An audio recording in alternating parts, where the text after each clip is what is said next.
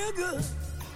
À bientôt 6h32, la bonne nouvelle est scientifique ce matin. Et nous en sommes à l'initiative, enfin pas nous le 6-9 directement, hein, bien que nous ayons des connaissances en matière de recherche médicale. Enfin je crois, mais bon, pas tant. Euh, non, on en Un a peu, pas. Tu nous testes pas ce matin.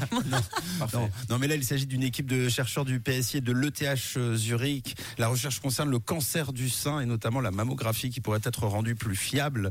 Euh, en 2020, le cancer du sein a été le cancer le plus souvent diagnostiqué dans le monde. C'est donc une urgence. Et surtout, la mammographie a décelé seulement 46% des cas suspects et est placée à côté de 22% des cas réels.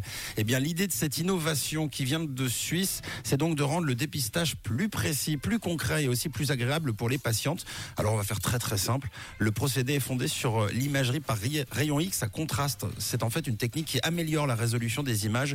Du coup, l'identification sera plus rapide et forcément, ça c'est idéal pour la prévention. Ah, c'est très bien. Et alors, sous réserve de l'autorisation de Suisse Medic, les scientifiques vont lancer un prototype de l'appareil qui prévoit de lancer euh, euh, leurs essais euh, cliniques d'ici la fin de l'année prochaine. Les tests vont durer entre 1 et 4 ans. Et si jamais euh, c'est concluant, eh bien, le, le monde entier sera arrosé de cette nouvelle technologie de dépistage du cancer du sein qui sera made in Suisse. Ça, c'est très bien. Ouais, c'est une très bonne C'est quand nouvelle. même la classe. Et on Ouais. vous encouragera jamais assez d'aller vous faire dépister. Ouais, non, c'est vrai. Non, c'est important de le faire, d'être vigilant. À 6h33, on est ensemble, bien sûr, ce matin. Avec un petit horoscope là, qui arrive dans